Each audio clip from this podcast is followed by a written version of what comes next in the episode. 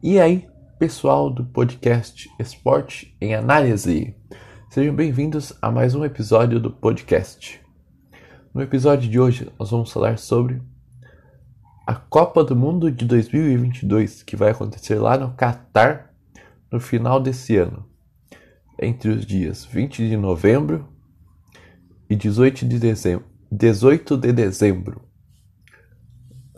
Vai começar num domingo e terminar num domingo também. Por um lado, isso é bom, que é final de semana.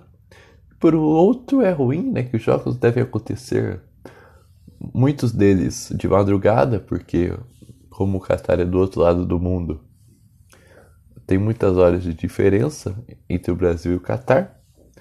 Mas é Copa do Mundo, então a gente vai acompanhar.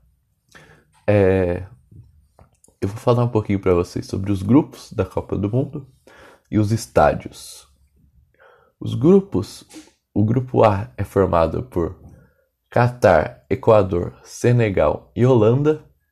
No grupo B, nós temos Inglaterra, Irã, Estados Unidos e País de Gales. No C, Argentina, Arábia Saudita, México e Polônia. No D, França, Austrália, Dinamarca e Tunísia. No E, Espanha, Costa Rica, Alemanha e Japão. No F, nós temos Bélgica, Canadá, Marrocos e Croácia. E um grupo antes, o E, ele pode ser considerado um grupo da morte, assim como eu vejo, porque tem a Espanha e a Alemanha, vai ter uns jogos um pouco mais duros, mais pegados ali, né? Que são duas seleções europeias. Mas eu não vejo nenhum grupo assim como o grupo da morte. Bom, porque a gente pega e fala, ó, esse é o grupo da morte.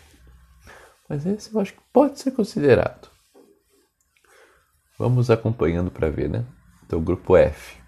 Grupo E Espanha, Costa Rica, Alemanha e Japão. Grupo F, Bélgica, Canadá, Marrocos e Croácia.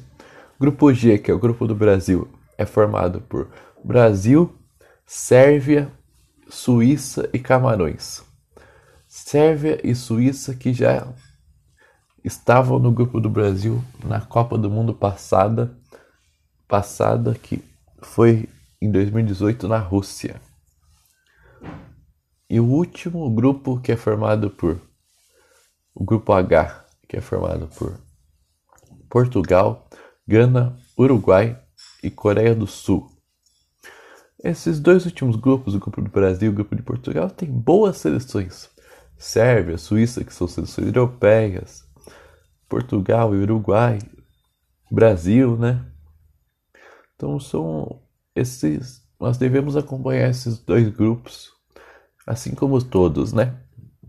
Agora vou falar um pouquinho dos estádios da Copa do Mundo. Vão ser oito estádios nessa Copa do Mundo. E uma coisa muito boa é que eles vão ter uma. vão ser muito próximos nessa Copa do Mundo. Então você pode acompanhar mais de um jogo no mesmo dia. Isso que é muito legal.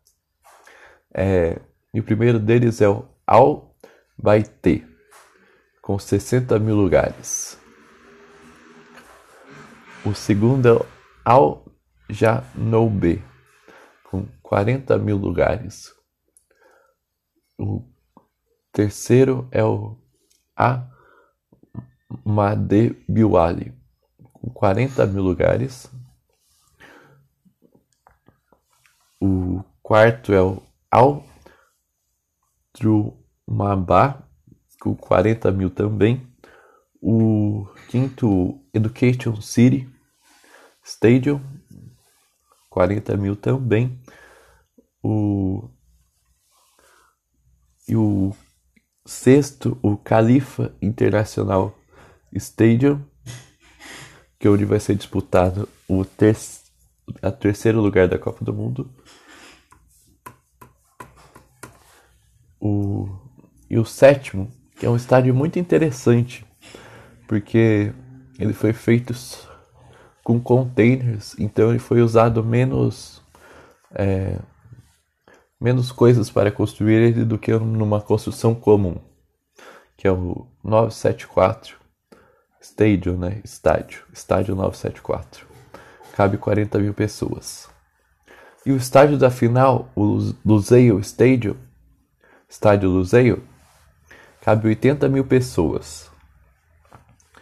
Então tem um estádio que cabe 60 mil, que é o Albaité, e o outro cabe cabe em 80 o estádio, no estádio da final, o Luzeio. E os outros todos 40 mil. Então foi, foi esse vídeo de hoje, o episódio de hoje. Espero que vocês tenham gostado. Se gostaram, me mandem mais sugestões de episódios lá no, no Instagram do canal, que é Esporte em Análise. Sigam o TikTok, que é Esporte em Análise também. É, sigam no o, o, sigam o canal no YouTube, que é Esporte Análise, tudo Esporte Análise. E me sigam no Instagram, que é arroba 1 tá bom? Beijo para vocês e fui. Falou!